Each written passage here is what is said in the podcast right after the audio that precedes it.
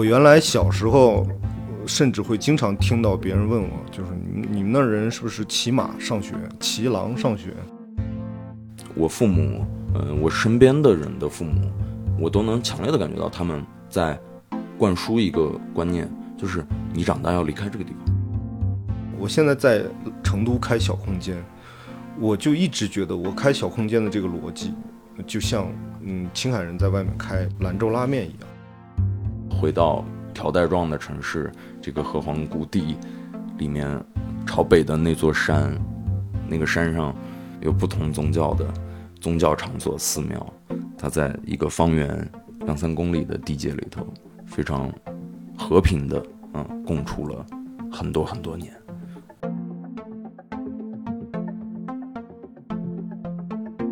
大家好，欢迎收听《螺丝在拧紧》，我是吴奇。这个播客每个月会选择几个周四不定期上线，欢迎大家在泛用型播客 App 以及各大音频平台搜索“螺丝在拧紧”进行订阅，也可以关注单独的微信公众号和微博获取节目更多信息。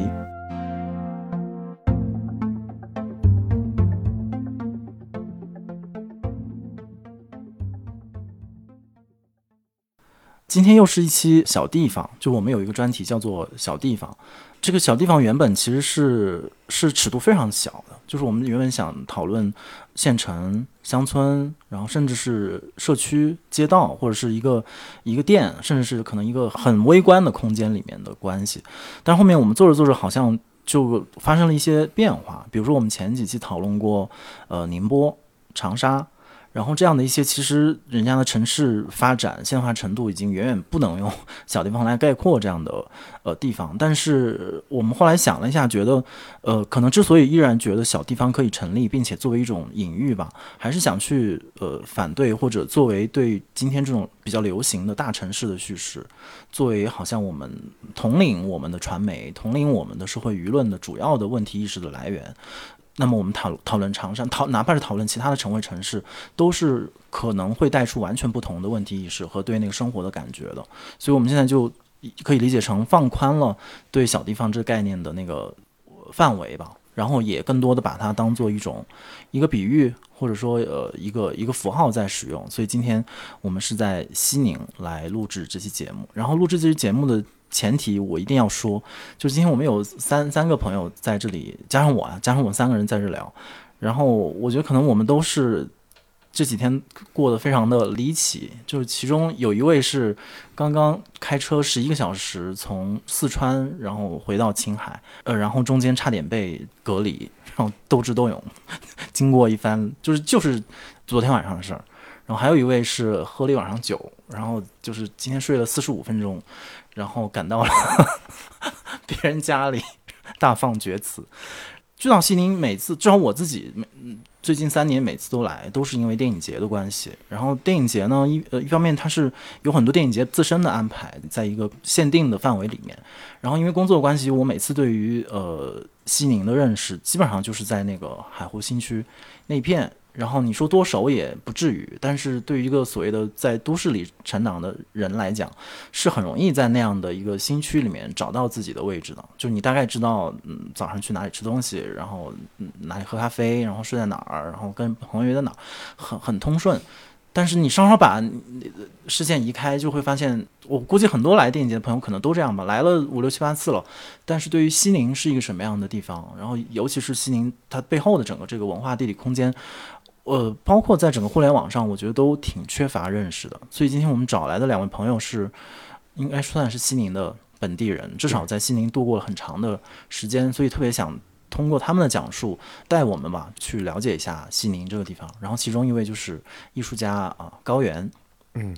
，Hello，大家好，嗯，我是高原。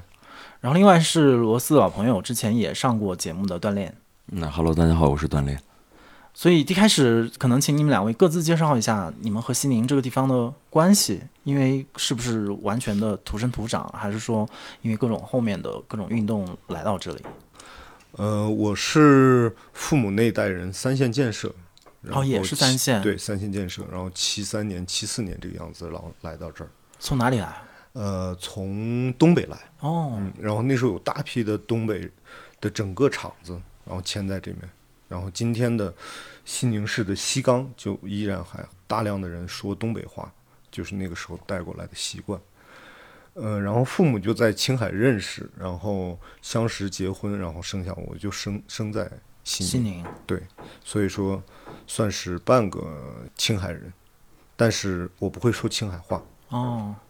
我是因为也是父母的原因吧，父亲从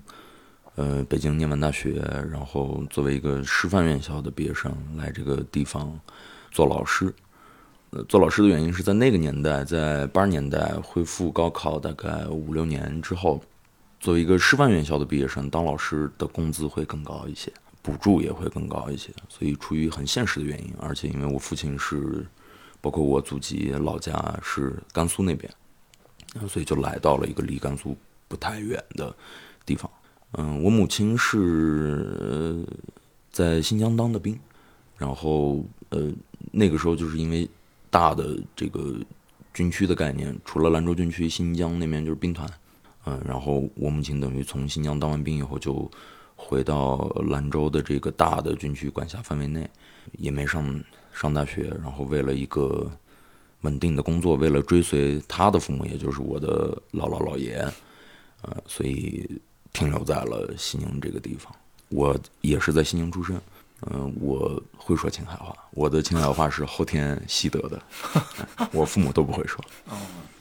但听起来，因为我们周围其实有还有挺蛮多这种，不管是三线啊，还是说跟随父母，就是做了一点迁徙。但是哪怕是你们就是在西宁本地出生、成长起来的时候，至少我听起来啊，就是比如说，如果你要问我的话，我就肯定是个湖南人，就是我对家乡的那个认知是非常清晰和单向的，就我没有别的选择。哪怕比如说我可能我外公外婆虽然也是东北的，但我并不认为那个好像，呃，对我自己的认同、家乡的认同产生了什么摇摆。但是我听起来，我不知道是我感觉是不是对，就是好像你们并没有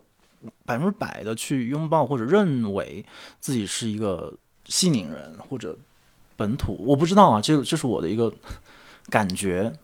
没错，没错，差不多。对于我来讲的话，其实就是一直缺少跟故土文化，嗯，然后有连接的那个部分。然后因为我中间也出去上学，哦，嗯，然后有很长一段时间，其实那种身份很怪。当我回到家，我的老家在河北，我回到河北的时候，然后面对很多亲戚，其实很疏离。然后因为平时也不在一起生活，然后回到青海的时候呢，然后大家知道你也是一个嗯、呃外地的拉猴儿，拉猴什么意思？那个时候青海本地把一些外地人称为拉猴儿，然后就是拉一个猴儿卖艺啊，哦，叫拉猴儿。对我，我小时候的话，我周围的很多同学朋友都会说拉猴儿，说你啊，嗯外地拉猴儿。我不太一样，我还是特别强调我西宁嗯西青海人的这个身份。local 的身份。我的简历里面的第一句话，除了名字以外，就是生于西宁。但是为什么要这么写？其实我觉得核心也是，呃，因为西宁和青海，无论是在地缘上，还是在文化上，还是在政治上，它一直是个比较边缘的存在。我从小到大，大部分人，你跟他说青海，他说啊青岛，啊，你跟他说，甚至有人说说青海，我说哦，就是在青岛跟海南中间是吧？啊，很离谱。所以我，我愿意强调这个东西，也正是因为我刚才说的我父母的那个原因，我觉得我一直在强调，我是一个出生在西宁、被西宁这个城市滋养养育的人的一个重要的原因，是因为我在寻一个我认为的文化上的一个根源。这个我俩一样，我也在一直找跟西宁的关系，而且是通过这些年做很多很多跟青海有关的事情，然后也越来越强化这个这层关系。嗯嗯那就可能就顺便顺势可以聊一到，你你通过什么样的事情，或者你在呃通过具体什么工作、生活呃和这座城市发生了联系。嗯因为因为前面咱们聊，好像不管是做艺术作品，还是开过实体的这种空间，还是有其他的，比如说通过教学，其他我不知道，就是哪些活动帮助你找到了跟他的某种关系。我我现在比较愿意称自己是一个艺术的实践者，我觉得实践者是一个比较符合的概念，因为我既从事艺术教育，然后也从事艺术创作，然后同时也会做艺术空间，所以我觉得它都是关和艺术有关的。然后刚开始做这些的时候，实际上我只是思考我愿不愿意做跟艺术有关的，然后做着做着就会发现，你这个艺术必须要跟这个地方有关系。然后大学之后，我们刚开始做艺术活动的初衷，我现在想来，其实就跟这个地方很有联系。就是那个时候，本地没有展览，然后本地也没有艺术活动，很匮乏。然后，所以这个时候，那我们的东西得不到展示，所以就很很直白的一个想法就是，那既然我们没有台子，我们自己给自己搭台子，所以就同时去策划一些活动。所以我觉得这个其实还是跟本地它本身的现状有关系，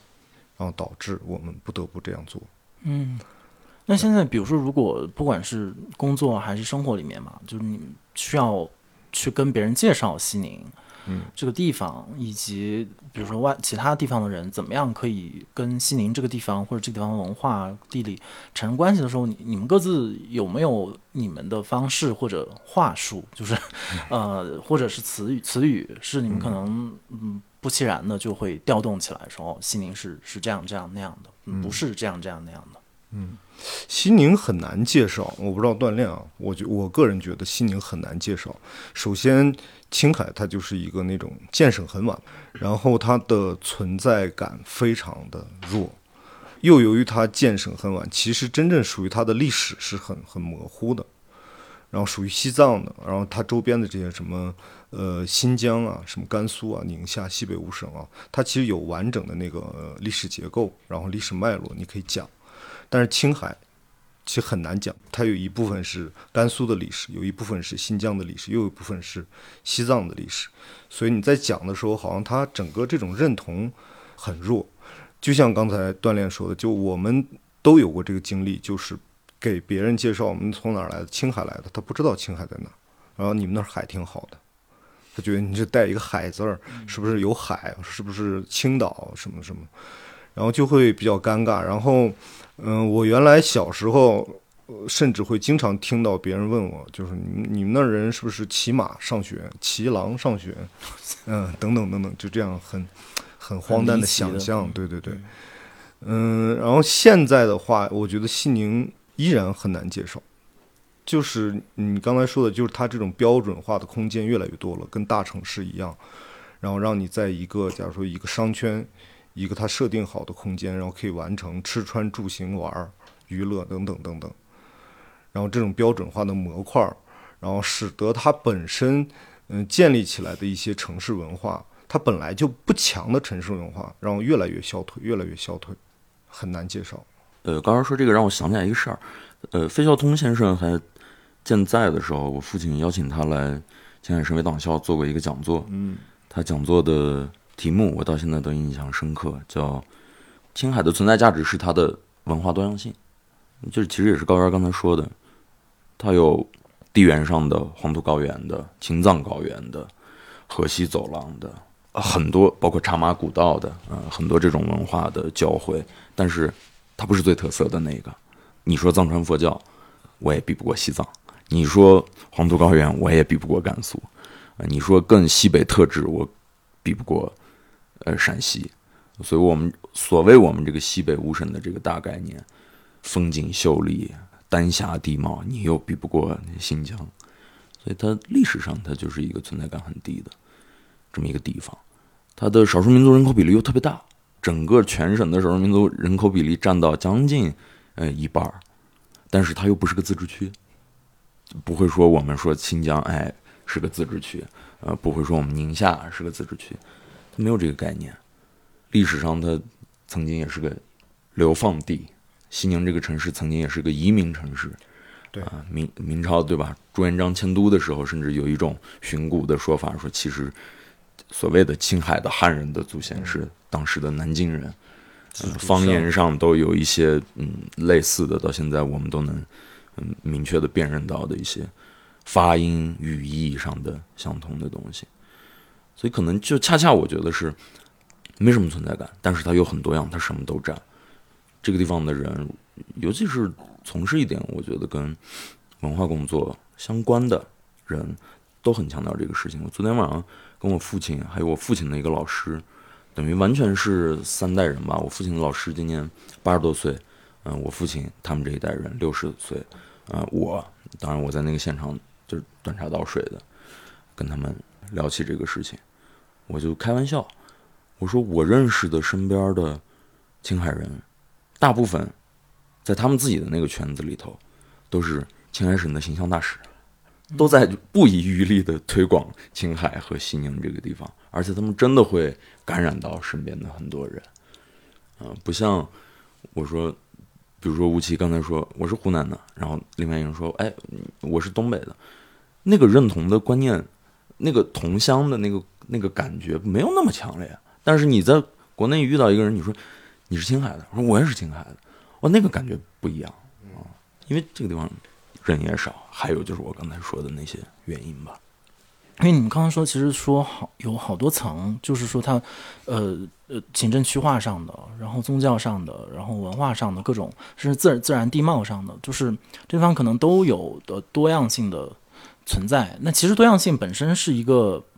非常正向的词语，就不管你用到什么领域里面，多样性都是一个正正向的词语。所以我，我想知道，就是你们的体认里面，就是这个多样性是一个正向的体验吗？就是当我们把这么多的东西，当然也是历史的各种各样的原因吧，偶然与必然塑造了今天西宁和青海这样的一个一个位置。然后这种多样性，嗯，好像也没有带来特别大的问题。至少我们从外面看啊，就我们从从新闻、从从整个国家的这种 布局上来看，好像青海一直很稳定。甚甚至我我昨天在在老城逛的时候，我脑子里蹦出一个词儿，就是呃，心灵感觉给我感觉好镇定啊。就这里好像，嗯，其实什么都有，然后也有很多变化，但是好像它总有一有一点不为所动，还是哪里？当然，这又是我的一个外地人的想象了。这种复杂，你觉得呃，就是你说的这个复杂性和这个多样性，我觉得它肯定还是并存的。然后那种多样性，肯定它要放到。假如我们要谈谈及的那个对象当中，它那个多样性可能才能浮现出来。嗯，然后假如说在不同的空间当中，就西宁以西宁为例的话，然后城东和城西和现在我们所处的这个新打造的海湖新区，其实它多样是非常不一样的。然后我小时候是在东区长大，是在那个穆斯林社区长大，我上学就在清真大寺旁边的那个那个学校，哦然后那个学校叫东关回族女子小学。但他也招收汉族，然后他，也也招收男生性，嗯，所以你看他其实挺多样的。嗯，然后就在他的斜对面五十米内的斜对面就东关大街小学，然后哦，它是一个比较正常招生的。然后在我们那个学校里呢，小时候就会可能评选少先队员、评选干班干部，他会更偏向女生一些，然后更偏向呃他们那个回族一些。哦，然后会有这种。然后我到了五年级后面，我又转来了城西，我最后发现特别不一样，嗯，非常不一样。我那天路过的时候还发现有一个国际村小学，我不知道你可能是后面对，是后建面后面后面后面国际村新小学，对，因为那儿后面建了一个比较大的一个社区，叫国际村社区。哦，对然后这种多样呢，然然后如果我们又到了藏区的话，会发现，嗯，又不一样。它跟人跟空间的那种关系，然后人跟环境的关系，最后所产生的一种呃叙事和逻辑非常不一样。例如，从我做艺术的角度，我看到那个嗯、藏族人会利用山山体做东西，嗯然后把巨大的经文或者起伏的咒语，然后贴在山上，然后山顶他们他们会撒这个风马，它其实最后我理解其实是人和这个宽空间的关系，直接一点就是人和这个土地的关系，它这样跟风建立一种关系，风可以帮它的这个东西。嗯，以一种自然的力量把把这些经文带到很多地方，他想象是这样的，所以我觉得可能放到不同的对象里面，这个多样性才会产生。然后又把这些不同的群体共同放到一个空间当中的时候，那个复复杂性就就非常丰富，就就几几乎很难谈。但是没有产生比较大的痛苦。痛苦没有，没有痛苦，然后是一种还是一种很很饱满的滋养。我完全同意刚才高原说的，而且高原刚才回答的时候那个措辞跟吴奇发语其实稍微有点区别。他说的是，呃，这个多元性和这个正向的这个关系，我也完全觉得这是完全不矛盾、不冲突的，甚至我很感谢我刚才说到的那些多元的、没有存在感的、示威的、匮乏的，呃，这些特质，给了我们从小到大就是强烈的要走出去的。找自己的存在感的这种好奇心，我认为这个是一个特别巨大的动能。无论是你在文化的意义上，还是你在世俗生活的意义上，呃，都是这样。高刚才高原也说，人怎么处理他跟土地、他跟空间的关系。我稍微引申或者再具体一点，我上小学、我上初中的时候，一个班级里头。四五十个同学，五六十个同学，十几个民族，各种各样的名字。点名的时候特别好玩。有的人的名字，我记得我有一个同学叫那人七七哥哥，啊，蒙古族，特别有意思。从小我们在这个环境里都不觉得自己是绝大多数，但是我们也从来没觉得我们自己是少数派。所以，嗯，我觉得更多的就是很正向的、很开放的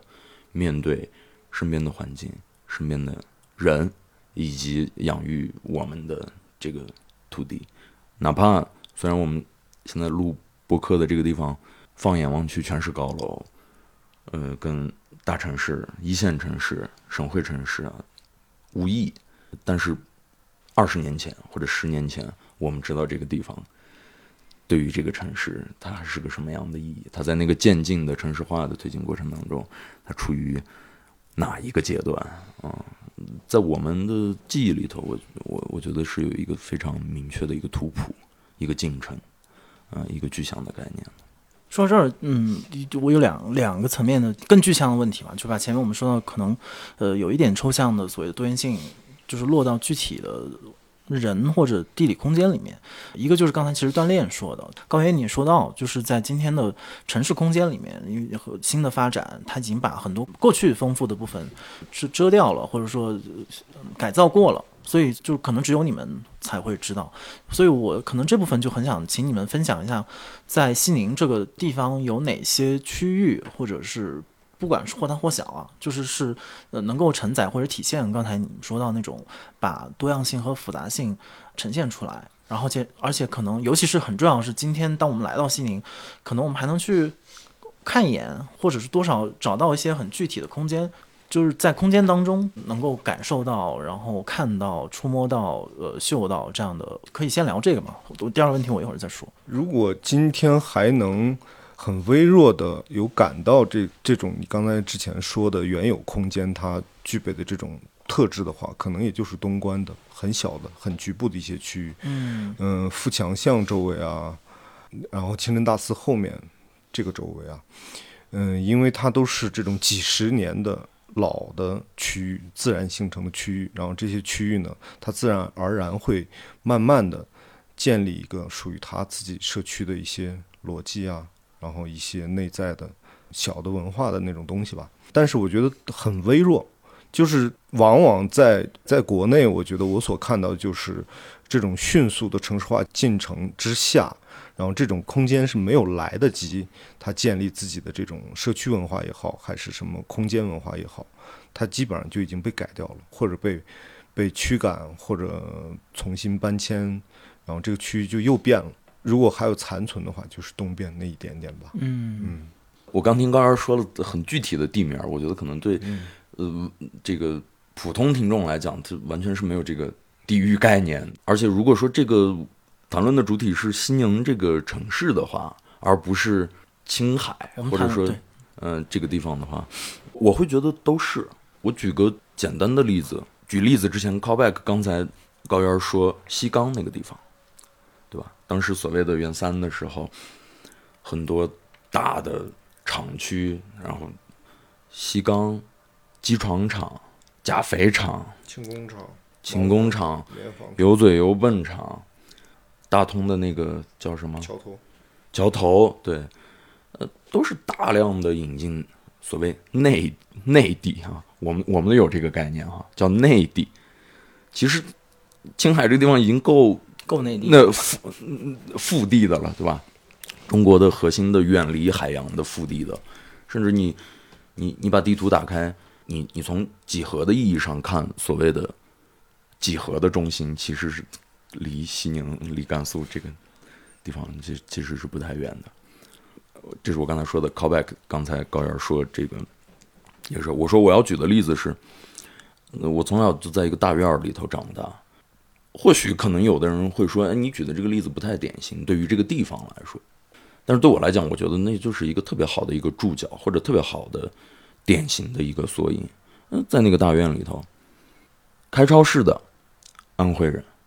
开打印店的湖南兴化，对我就是新化旁边的。哦，OK，有一些跑这个运输的，跑这个什么长途啊或者货运啊，啊，陕西的，类似于刚才我们说的，就是这种可能因为厂区设立在当地的原因啊，有一些外来的这样的人，然后都都会打上一个标签儿，好像就是好像，比如说我们说，一旦这个人是从事什么职业的，他好像就是就是那个地方的人，就会有那个概念。就在我住的那个大院里头，就完全是一个所谓杂居的呃一个状态。这个杂居，它不仅仅讲的是我们说的这种居住的意义上，就是说，哎，可能一个单元或者一 T 里面有十户，然后十户是来自于不同地方的人。我觉得更重要的其实也是文化意义上的啊、那种互补和那种呃复杂多元的交融。在我从小长大的那个大院里头，就非常非常的典型。可不可以有一个整体的一个概念？比如说你说的这些大院儿，它是说全程都分布吗？还是它也分布在某些区域里面？因为你像比如说海湖新区这边，我猜应该是全部都已经完全现代化和高楼大厦化了嘛。那其他的区域，大的区域里面有没有像刚才锻炼说的这样的一些大的区块是可以简单的做一个划分或者介绍？我我稍微说一下啊，我觉得我说的那个不够的，高原来补充。因为地缘的这个因素上，西宁它在河湟谷地嘛，嗯它是个条带状的城市啊，所以呃，大部分西宁人他对东西的概念很强，南北的概念是弱的，因为南北的直线距离很短，最南边是山，最北边也是山，这中间两座山中间加的这个距离其实是比较促狭的啊、一个地带，但是东西它又很长，那比如说我们刚才说到东关啊，那其实就是在所谓历史上的西宁这个老城的城门，以城门为坐标的，呃，所谓的城门外的或者城门内的，但是都是靠东城门的这个这个概念嘛。而我们现在在在的这个地方，就是无尽的在往西的这个方向在延伸，城市化的痕迹也完全是按照这个逻辑在往西的这个方向在。反而我刚才说到的所谓大院儿，嗯，确实在这个意义上，它确实没有那么的典型啊，尤其它可能是一个所谓的机关单位啊，当然就是也暴露了我是一个大大院子弟啊，没事，这没什么可羞耻的。我我昨天就是去那个就是东关那边瞎走嘛，就真的是瞎走，没有什么目的地。反正有一个特别直观的体观察吧，就是因为我我自己我谈不上什么大院子弟，但是厂矿子弟肯定是的。但厂矿子弟的一个很重要的成长的怎么讲经验，就是你是跟你的呃这个院子里的小孩儿一起玩儿的，而且我觉得他跟在真正的大城市里的那种一起玩儿的概念又有不同。呃，他们不是说我们只是在比如说小区里的，比如说呃公园里或者那种健身设施，或者就是别人做好的给你玩儿的地方玩，然后完了之后你出了小区你就各过各的，而是你会在整个小区和它联系的整个那个街道上玩。所以我在东关那带发现了很多这样的一群一群的小呃小朋友，那个经验是是我特别熟悉，而且在我我后面的比如城市生活里面。被完全被改造的，就是那个那个时候到现在，就是其实你的成长的时候，跟周围的人几乎是切割的比较干净的，然后或者只在被规定的地方才能玩儿，然后不太有这种我们可以延伸出去，呃，跑到街上啊，跑到店里，把那块儿就是在那块儿乱乱跑的那个那个概念，我觉得我不知道这个是不是也是跟你刚说的那个大院或者这种过去的那那一套的，都不是年轻人文化了，就是童年记忆是相关的。你你们自己也是这么，就是你们的成长过程里面，嗯，是跟谁玩儿，然后。这是我的问题的另外一部分。就刚才我们说的是是地理空间嘛，现在我们我还是想把刚才说到那种多元的复杂的东西推到你们个人身上，就是他们在你个人身上是怎么具体的显现的。你刚才说这个，我想到我的一个例子，成长当中的例子，然后就是我初中的时候，初一生活在西宁市一个叫贾小庄的地方，这个地方呢比较有名，它嗯比较有名的那个性质不太一样，一个是西宁市民普遍知道那儿有一个最好的西宁市的小学，所以千方百计把自己孩子送到那儿去读小学。当然，我小时候呢，是因为贾小庄那个流氓非常多，然后打架很很厉害，然后大家就听到啊你是哪儿的，你是贾小庄的，然后大家都不敢惹。嗯，贾小庄那个结构很很有趣，它是西宁市第一个呃尝试市场化的这种商品房小区，然后就是房管所发起搞的这样一套试点。嗯，当然最后这个试点没有铺开，然后而是被一些大的房地产商以这种方式替代了。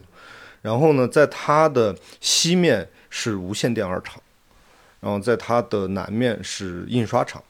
然后在它的呃，在它东面是青海宾馆。嗯，所以呢，我在我们小时候玩儿的时候，嗯，我知道意识到这个问题的时候，其实是我搬开从贾小庄搬走了之后，我回忆我小时候的这些事儿，我发现哦，那时候几个区域的孩子不太玩儿，然后好像我们在这个空间里面有一个隐形的界限，以哪条街，以哪条马路。然后只要跨过那种界限的时候，我们就会打架。嗯，然后我们在想，这种空间的这种认同感是什么时候建立的？然后就是在这儿居住，然后慢慢的人好像就开始认同这个区域，而我我是属于这个领地的，然后那些调皮的孩子属于那个区域的，然后他就是慢慢的建立这种比较有意思的这种认同感。嗯，然后后面我做我们做艺术，我们也会做一些跟社区有关的这些呃项目。然后我有时候其实会想到我小时候的这种感受，然后我会试图的去问，我发现现在就很弱了，这种感受会非常弱。嗯、现在的认同感呢，在这个基础之上又增加了一些更复杂的东西。假如说我是嗯、恒大的，我们家在恒大，然后他们家在这个嗯五矿，嗯是吧？这个就对比大概会出来，然后你们家又在一个不知情，假如说本地的开发商丁香苑，嗯，会不太一样。嗯，然后曾经上课的时候，我们试图在课堂上讨论过这个问题，就是这种变化是怎么产生的？因为我们会有很多州县的孩子，然后这些州县的孩子呢，嗯、他们其实又形成了更复杂的空间。假如说循化和化隆一带的穆斯林人，他们会选择在西西宁买房，他们普遍呢在城东一个叫新迁的地方买。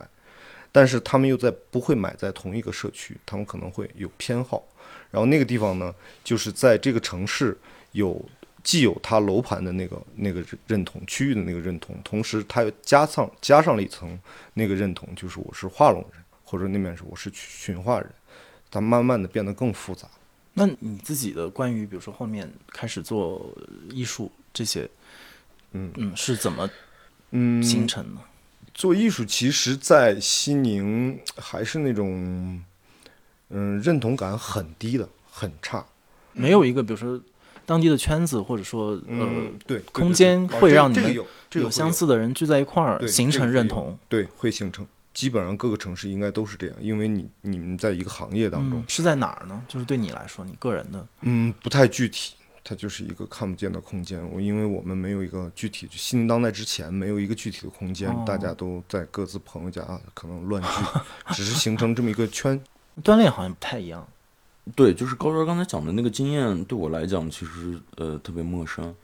嗯、它有比较强烈的街区、社区，嗯，呃的这种概念。当然，可能也是因为我在一个院子里头被保护的有点好。我我我觉得可能这个典型的，呃意义，或者说这个典型性，更多的体现在我们刚才说的，类似于，嗯其实不止西宁有，很多城市都有，就是类似于厂区，嗯啊、矿区这样的概念哈。我不太会有，所以从我的从小到大在这个地方生长、成长的那个经验里头，跟我接触的人，我不太会很主动的或者有意识的去辨认说，哎，我们是因为地缘或者民族信仰特别不同的差异，或者说在这个差异的范围内，你说一个东西我不知道，我说一个东西你不知道，形成这种互补，我觉得可能没有。当然，也有可能是我们这一代人，嗯，或者我这一代人，已经在一个所谓城市化或者更加世俗化的那样的一个进程当中了，所以或许是感受不到。但是你刚才说贾小庄是哪个地方打架特别厉害这个事儿，我就会想到那会儿我住在现在在西宁的区位上，它叫城中区吧，就是在这个党校七一路附近，呃，那个地方有一有一个特别小的一个巷子叫黄岸巷，黄岸巷里头还有一个小的一个清真寺，呃，那个地方其实也是鸡鸭林嘛。对，吉阿林其实是一个，就跟很多城市都有所谓的战后这个概念，就火车站战后这个概念，还好，但是其实也是社会底层聚集，治安不那么好。对我那个年龄的记忆，就是我们这边叫劫娃，劫道的，比你大一点的小孩儿，可能每天你放学或者你路过那个地方，就总有一个路口有一个那个叫什么威威廉巴勒斯是吧，还是什么？就写那本书叫叫什么《街角社会》，嗯 有一个人在那儿等着你，然后说把口袋里钱给我翻出来，嗯，永远在那儿等着 借我的钱。嗯，我对那个印象很深。那你也再说说，就是上次咱们开了头的那个，就是后面对于你们各自形成自己就是工作或者是兴趣的那个社区，我不知道那个社区像像刚刚高原说的，它可能不是一个地方，不是一个店，它可能是一一帮朋友，然后这样流动起来的。后面你找到真正形成，并且找到以及确认自己的的兴趣，那肯定也是主要是在西宁完成的嘛。那是经由什么样的人、事或者空间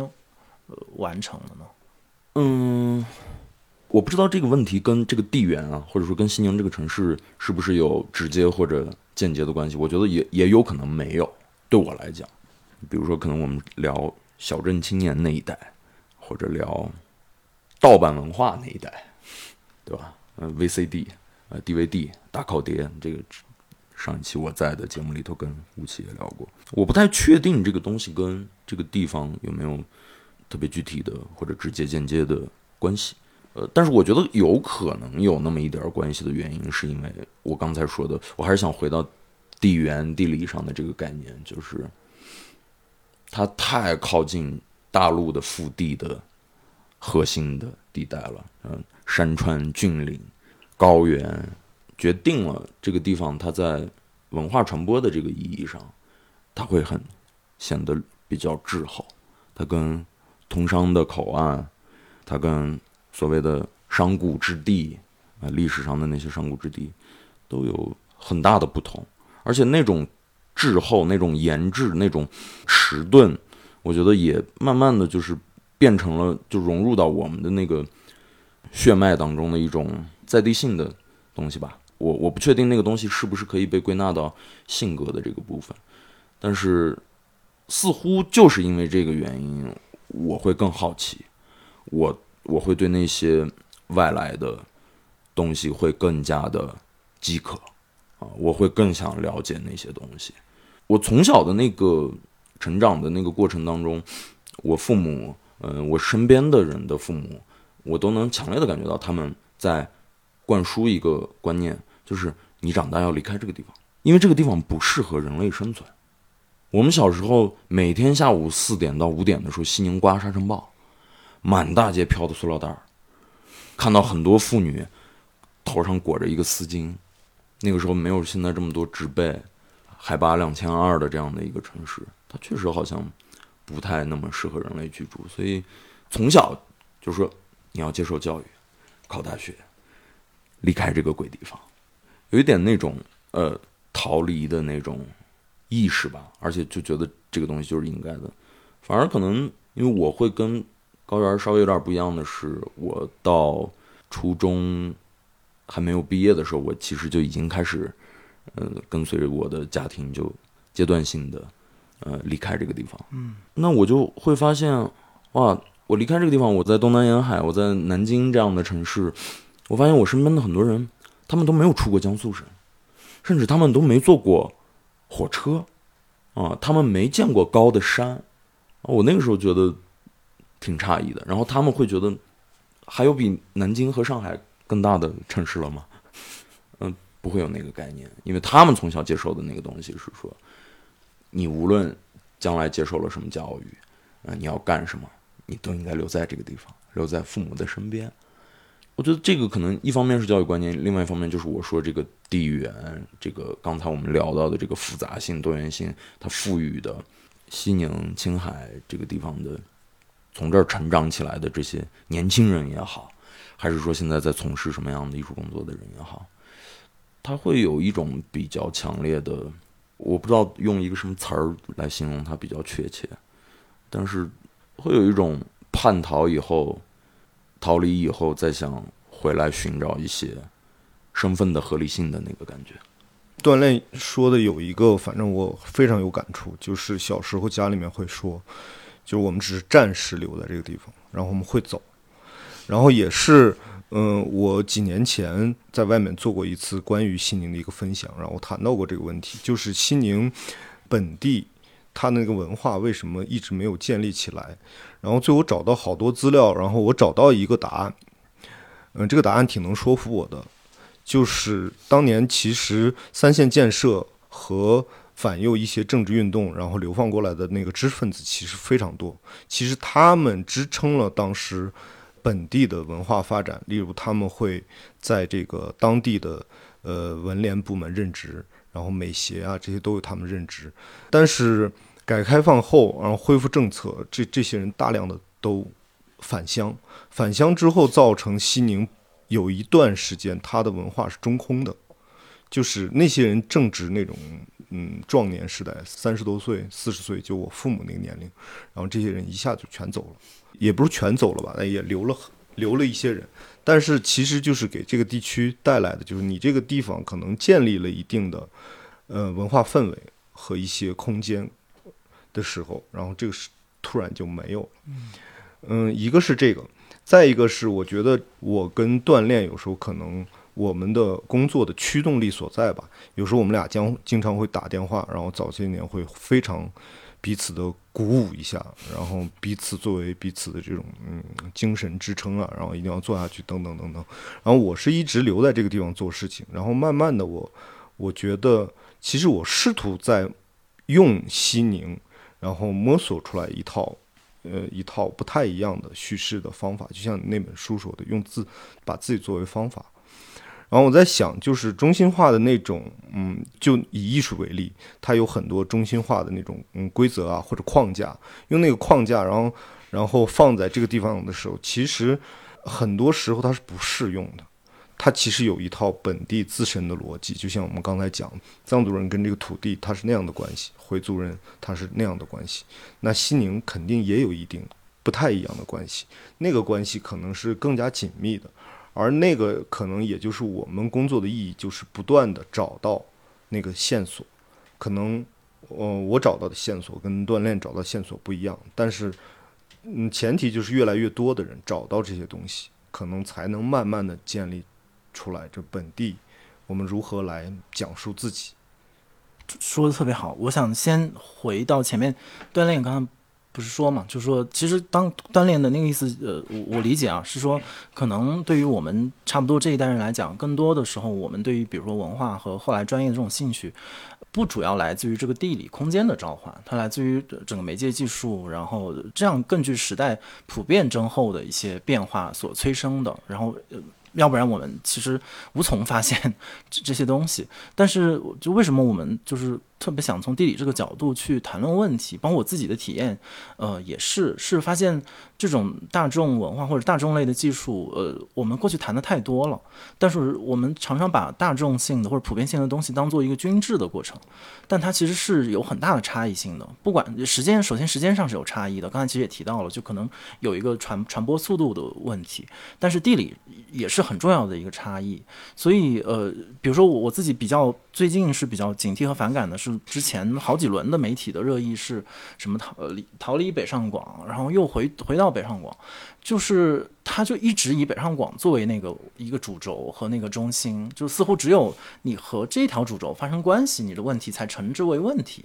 然后我觉得这个是本身是非常狭隘的一个讨论问题的方式，但是我本人又非常的认为这种逃离与归来这个行动本身是非常的。个人化的，而且我非常能够共情于这个方式。比如说，我们来西宁出差，对我自己来讲也是一个短暂的逃离。我我我完全受益于这种逃离，这种逃离给我一个从北上广叙事当中，呃，彻底撤出的一个一个空间吧。所以，我们其实我尤其是观察到，我们这几代人其实都是在不断的通过这种或长或短的逃离归来这样的方式，不断的在调试。或者说寻找和定位自己的问题域到底是在哪里，所以我觉得这个是可能，不知道回应。刚才两位其实都提到了，就是你们可能过去的工作和现在手头正在做的研究和发现，呃，我想一定会已经发现了一些很具体的线索。就如果呃我们现在已经不去问，比如说为什么要离开，啊 为什么要回来，我觉得那个可能是已经是对你们来讲已经是前一个阶段的问题了。现在现在你们已经在这样的一个相对运动当中，或者说你们已经把这种相对运动变成自己的不断发现新的问题和认认识自己和和这片土地的一个这样的方式嘛，所以很希望能听到你们很具体的一些发现，不管是你过去的项目，或者是手头呃正在发现的某些新的现象，或者是过去不知道的东西，有没有这样的一些跟我们讲一讲？我分享两个。一个是我们俩现在就是我们俩打算想要做一个，我刚才给你提了一下，一个叫兰州拉面的项目。嗯，对对对，呃，你们俩都跟我提了。对，因为呃，我我前两年生病嘛，然后就开着车在那个在全国那主要在云南边境转，然后转到很犄角旮旯地方的时候，我其实都能看到兰州拉面。嗯，然后可能很多人。遇到兰州拉面的时候，跟我们的感受不太一样，因为我们一看到兰州拉拉面就知道，哦，这是青海人开的，然后青海人开叫兰州拉面。但是兰州兰州人、甘肃人呢，他们其实不叫那个拉面，他们叫牛肉面。他们很强调这个东西，其实为了用词语把彼此分开。然后我走到那个河口的时候，对面就越南，然后发现一个特别小的一家，非常不起眼，呃，那样的一个兰州拉面，当时。我觉得哇，我见到了一种青海精神，就是在外面见到跟青海有关的东西其实非常少。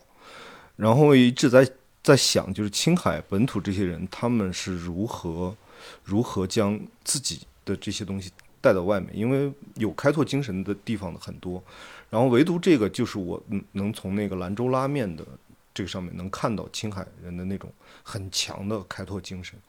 然后我后面也聊过，他们有一代拉面人，二代拉面人，然后他们整个那个开拓的那些历史，然后，嗯，很打动我。我现在在成都开小空间，我就一直觉得我开小空间的这个逻辑，就像嗯青海人在外面开兰州拉面一样。然后我这两年因为经常往返成都和那个呃西宁的线，有一次我在呃乐山，乐山。一个小地方叫前卫，那个地方人说，呃，四川美食在乐山，乐山美食在前卫。然后，呃，那个地方我见到了一个很有趣的馆子，然后它是拉面，然后它那个拉法就是那个西北的拉法。然后，同时在那个前卫的那个小县城有一个清真寺，当时我想进去看一看，但是他们没有让我进去看。然后我在想，成都还有四川不美食那么多，然后。他们都普遍吃机器面嘛，但是竟然能在这个地方发现了一家拉面，然后我觉得这个背后应该有不太一样的，然后我就觉得这条线路上应该会有一些很丰富的故事，然后同时我觉得，其实如果以拉面作为一个简单的框架的话，那我们的叙事可以，嗯，既讲四川，然后也讲也讲青海，然后而同时把这个这两条线连上，我们就突破了那个区域地理空间。然后就是我只讲四川的故事，或者我只讲青海的故事，但是我我们尝试用另外一种框架，兰州拉面就是我们现在想要使用的一个框架。然后另外一个想分享的也是这条线上，当年就是那个十九世纪末那帮西方大量探险者，什么斯文赫定啊，什么什么斯坦因他们，然后老走西部嘛。然后当时其实有一个不算特别著名的，但是也还好。叫谢格兰，我不知道你。我知道，对，法国写诗的嘛。对对对对对，然后他就不断的发现碑嘛，然后他在就是四川走，其实他走了一条线，然后从四川来到来到过青海，所以我其实还挺想，是不是可以再走一条他这个线，然后在嗯发现的同时，然后是不是能能对比当时他的发现和今天，是不是能做一些有趣的项目？对哦，这太有意思了。嗯，张老师，我我我没什么补充，因为我猜你要说兰州拉面这个事儿，我我也想说这个事儿。对对，就是这样。我觉得就是想要慢慢的突破那种固定的地理的想象吧，嗯，找到一些新的新的东西。对，还有还有一个嗯事儿，我最近也琢磨挺多的，就是代际这个问题。就刚才两位的描述，对自己的，比如说呃生活历史的这种回顾里面，其实我我我觉得那个代际的已经隐隐在浮现了。但是今天我们也没有时间再去展开，尤其是我比如往我们父辈是祖辈那个历史展开，那就太宏大的一一个过程了。就我就想以比如说我们这一代，就是我们暂且 把咱们三个归归到一代，现在所谓的刚才您说的艺术呃实践者。或者是说通过各种各样的方式吧，不管是空间、节展、活动、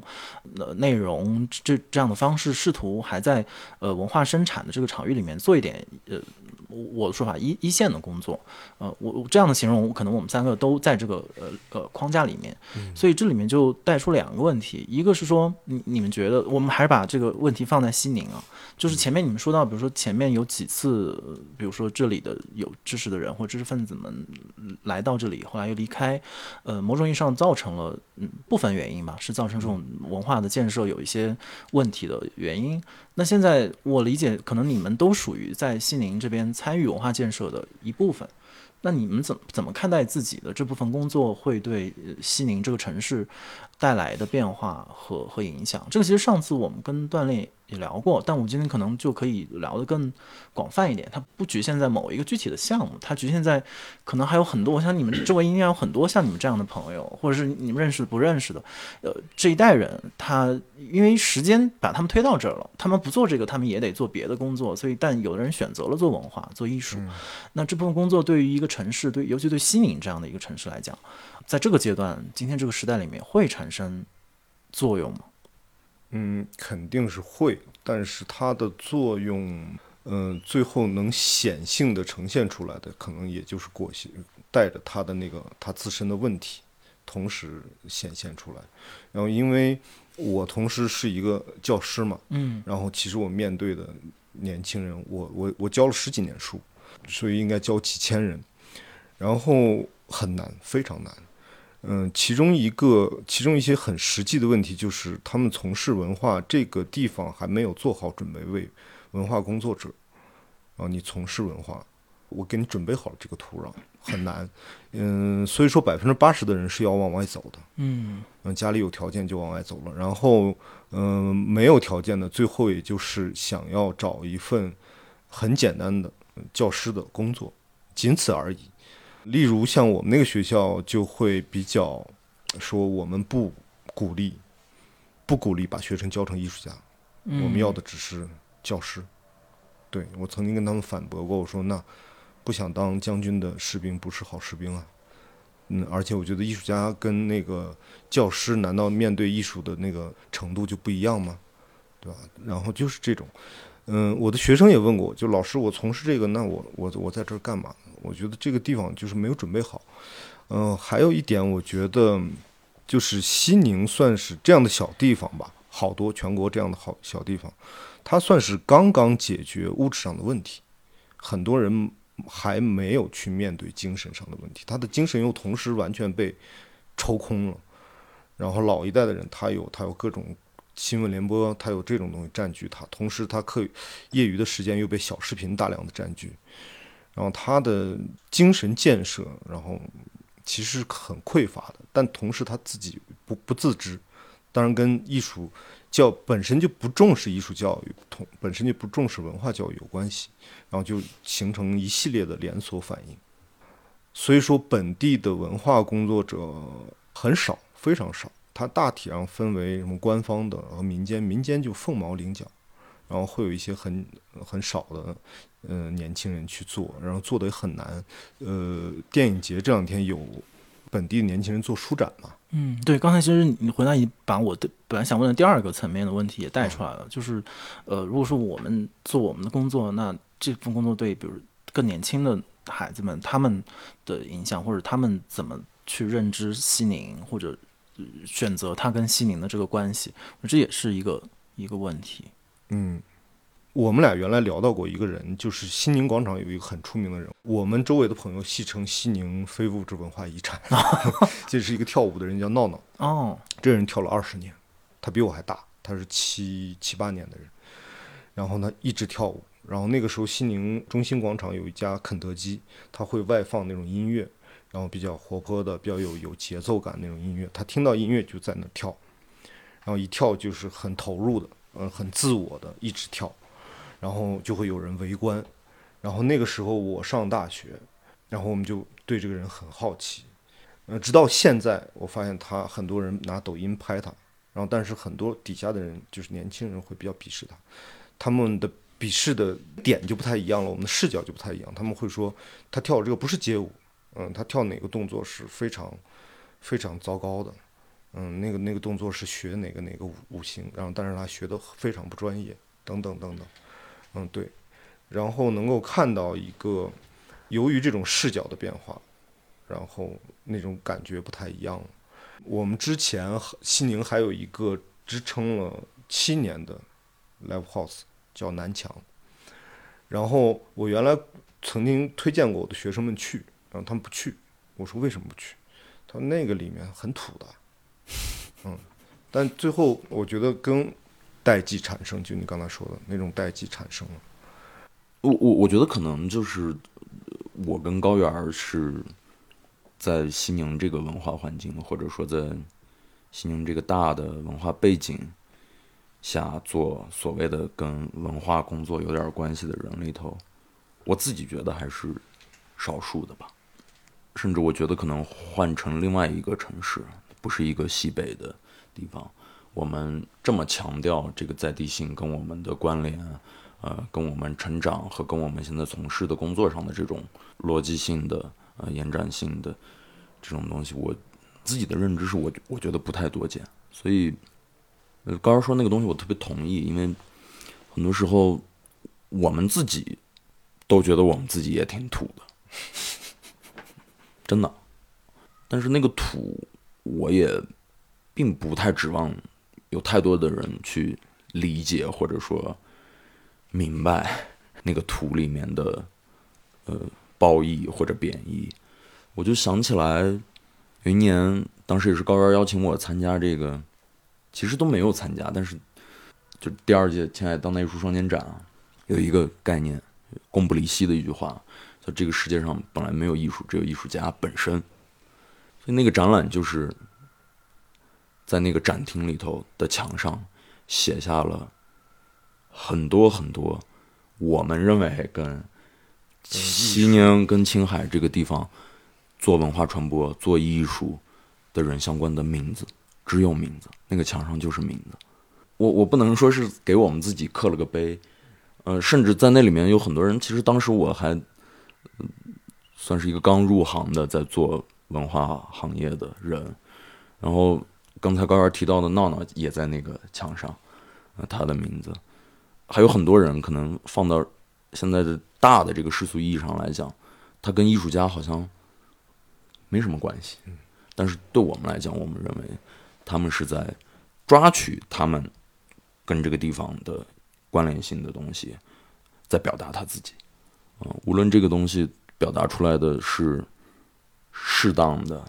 是不适当的，是体面的，是不体面的，是优雅还是不优雅的。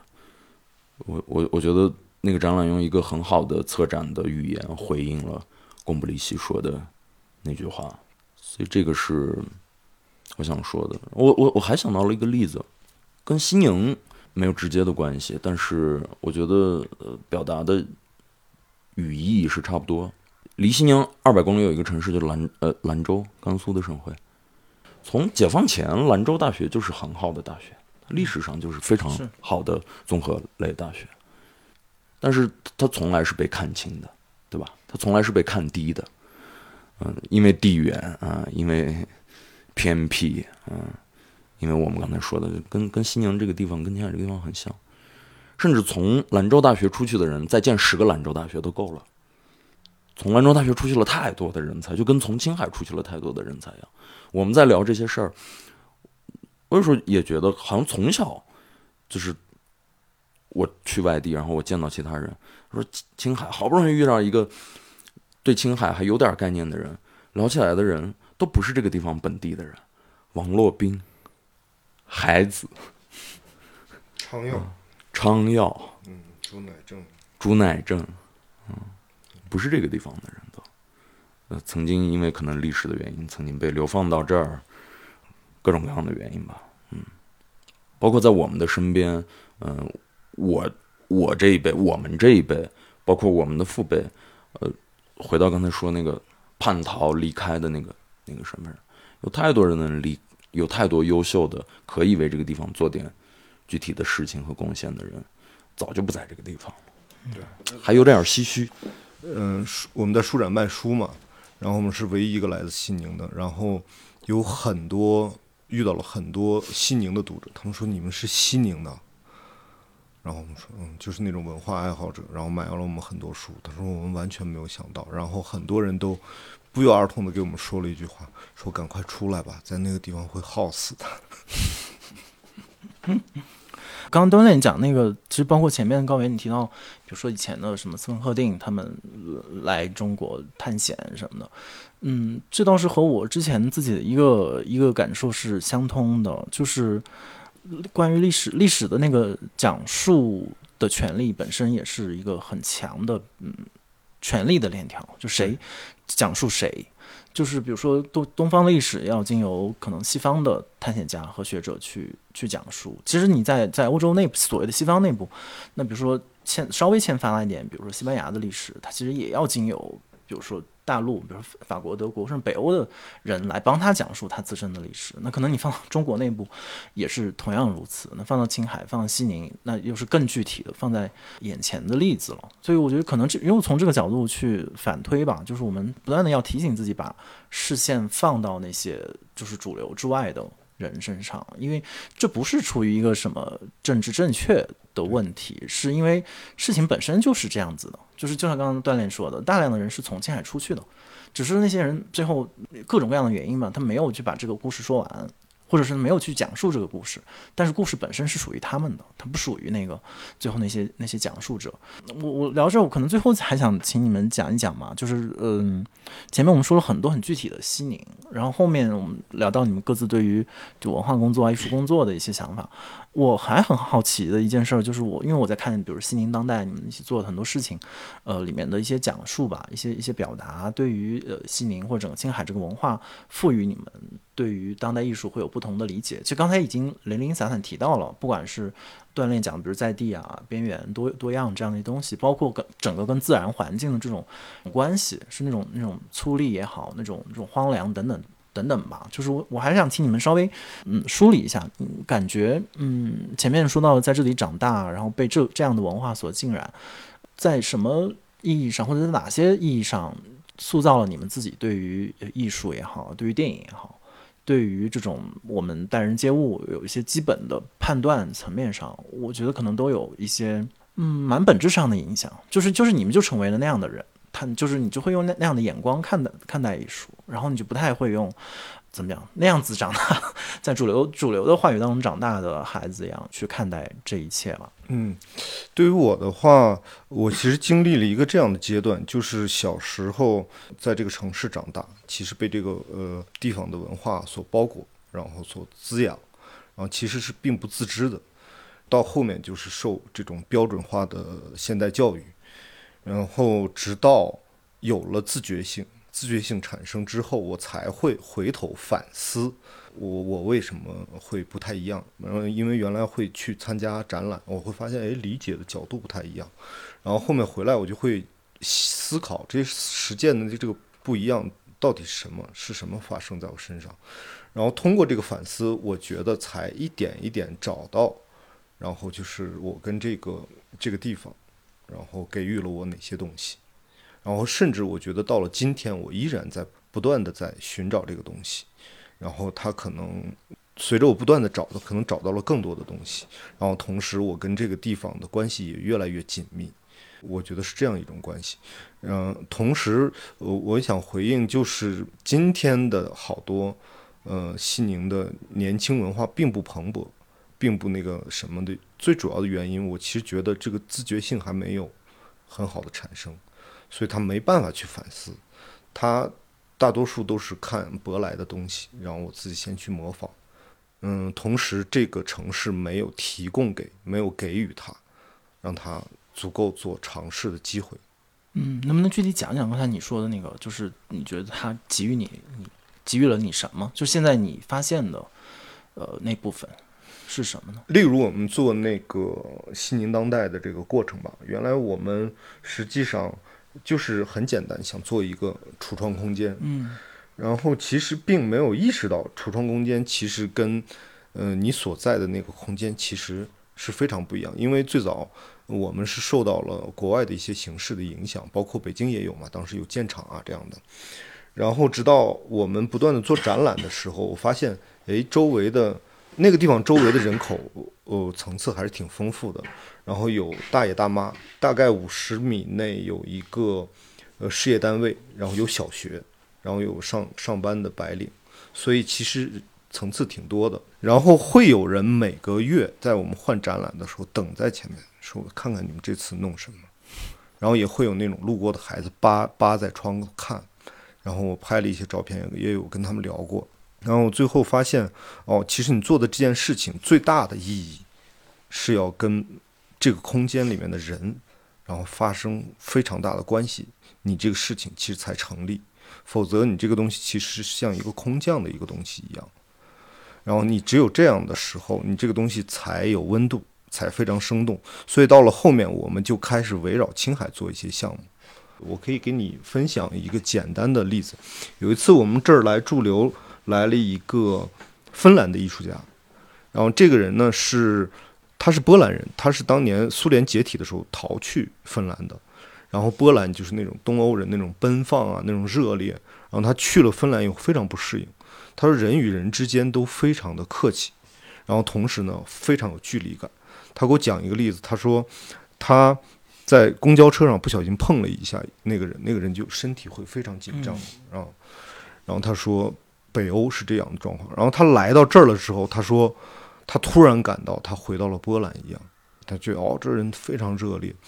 但是呢，我们英语都很差，然后他也汉语，我们就纯这样干沟通，然后竟然沟通的很愉快。所以他最后那个作品就是坐在那个贵德的一个山顶上。呃，有一个我们本地的一回族艺术家，用一个鱼钩把他的耳朵勾住，给他唱那个花儿为什么这样红，他听不懂，但是就是整个那个场面还是感情非常的饱满。然后最后发现，这些项目慢慢就是能够跟青海本身这个土地里面长出来的东西跟它嗯交融，最后产生那个东西，应该会很有趣。对，我觉得我觉得高原分享的。这几个不能说案例吧，就这几段记忆应该是已经很典型了。然后他谈到了一个类似于启蒙的概念吧，他有点儿，他对这个地方有很很很多的期待，而且从扎根在这个地方的那个根脉的那个深度上来讲，他比我要深得多。刚才他也提到，曾经包括到现在，就是我俩在我俩各自。从事的很多事情，我俩是互相为一个精神依靠的。嗯，他更多的时候，他根植在这个地方，很具体的、很切肤的去接触这儿的人，呃，处理这儿的事儿。那我稍微有点不一样，因为我其实大部分的时间不在这个地方，但是我因为原来的工作的原因哈，嗯，每年也要回到这个地方。我也希望通过，我也一直在通过我的工作的时间，想跟这个地方建立更密切的关系。否则，我我不明白我为什么要把这个地方，或者说把我的事业看成一个像飞地的那样的概念一样。还是想要回到更具体的，呃，人和人的人和土地的关系上去。呃，我可能想举的一个小例子是，其实也是跟高原有点关系。最早也跟他聊，因为大部分的过去十年的工作时间在电影和策展这个领域，曾经就是西宁当代也也算是不能说邀请吧，啊，就是。对，就是我俩的一个默契，然后做了一个叫《流动的故土》的这么一个事儿。嗯，可能“流动的故土”这五个字儿，基本上已经从刚才我们谈论的很多内容当中能听到，能寻到那个脉脉络了。呃，当时其实就是一个 program，嗯，是一个策展的一个节目。这个节目里头选了七部电影还是八部电影？一六一七年，当时。全世界面临的这个欧洲难民危机的这个热潮，在讨论新的世界秩序，讨论呃发达国家的福利系统，嗯，讨论人权，嗯，讨论一些很很多年一直在争论，但是一直没有结果，然后一直被反复讨论的民族问题也好，信仰问题也好，意识形态问题也好，呃，价值观念，呃，看起来这些东西都跟。西宁这个地方没有任何联系哈，但是我当时做了一个比喻，这个比喻是我们在西宁长大的人都很熟悉的，就是呃，回到刚才说的这个条带状的城市，这个河皇故地里面朝北的那座山，那个山上有不同宗教的宗教场所寺庙，它在一个方圆两三公里的地界里头，非常。和平的，嗯，共处了很多很多年，嗯，那这个事儿可能放在，比如说沙加地带，比如说，比如说黎巴嫩什么，对吧？中东这些地方，你是没有办法想象，嗯，一个山头上有两个不同的寺宗教派系的寺庙，这事儿够他们打一个世纪了。所以我觉得把那些东西在这儿放，跟这个地方建立一个关系，不是说这个地方在给这些事情提供一个解决方案，而是我希望。嗯，我做的那个尝试是，你在这个地方看这些电影，或者说通过电影叙事的方式去去建立一个思考路径的时候，嗯，他会跟这个地方建立起一个密切思考的这样的一个互相关联的一个一个方式吧。其实这样的事儿有很多，这样的例子有很多。嗯，你看我刚回头看见这个你的那个板儿，对吧？我俩的工作，大部分时候都是这个逻辑在互相关联、互相影响。呃，他在拉拽我，我也在牵扯他。哎，挺不容易的。唏嘘哈。我我觉得还是嗯，没有想到最后话题会跑到这儿来，就是就跟我们谈论宁波、谈论长沙，之前谈论呃福州是很不同的。我觉得。这肯定也是不仅是因为我们呃此刻正在西宁，而是因为我们谈论的是西宁以及它背后整个这样的一个文化、自然、地理的脉络。我觉得听众一定也能听到那个不同，就是两位嘉宾的不同，他们是不一样的人，以及他们呃手头的工作和他们的认识。呃，此刻其实，在在中国的南边，更大的危机正在酝酿。所以你说世界在变，然后小地方的人和这个世界的关系是什么呢？其实。呃，你说它遥远也遥远，但是它似乎就在眼前。就是我们都有在今天，在明天可能就会有，就是不可思议的大事件的发生，谁知道呢？就是历史会用这样的方式出现在我们这代人身上，然后我们自己在生活上、工作里怎么去面对这个东西？然后当那么大的一个变量出现的时候，它可能真的是整个中国的问题，它不是说西宁啊，或者是是哪里。但是我们一定还是得回到我们特别具体的那个容器里面去回应嘛。然后也就特别想说一点关于那个土的问题，就是嗯，我就一直对非常厌烦，就是当别人用土来形容我自自身文化当中的彼此，就说谁呢？就是当你说别人的时候，是不是也在说你自己？我觉得土是我们必经的那个阶段，或者是它是我们的现实，这没有什么问题，就是我我们接受它就好了。就是土本身没有什么褒贬和和价值，而我们也只能从土里生长出来。太相信那种空中飞来一只什么百灵鸟，然后它一下就是全部被启蒙，然后你就大家都变得非常光鲜，然后漂亮干净。我觉得那个土本身就是刚才提到很多那个复杂性、多元性，然后边缘性，还有平等，就是各种意义上的平等，都是在那个土里面。因为最后那个是是最坚实的东西，所以我觉得最后在这里结束今天的谈话，我们去吃饭吧。嗯 Una palabra no dice nada y al mismo tiempo lo esconde todo, igual que el viento que esconde el agua. 如果你有任何建议或者提问，可以通过单独的微信公众号、微博找到我们，在本期节目的评论区留言，我们将在下期节目的末尾回答你的问题。感谢大家收听本期的《螺丝在拧紧》，我是吴奇，欢迎大家在泛用型播客 App 以及各大音频平台搜索订阅我们的节目。下期再见。